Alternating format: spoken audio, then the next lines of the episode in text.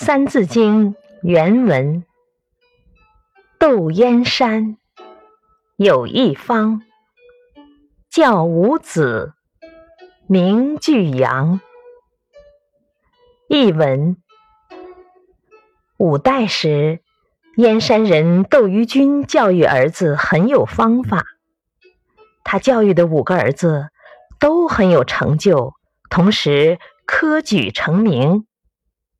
点评：仅仅教育没有好的方法是不行的。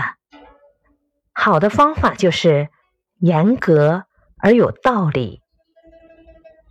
窦燕山能够使五个儿子和睦相处，都很孝敬父母，并且学业上都很有成就，是和他的教育方法分不开的。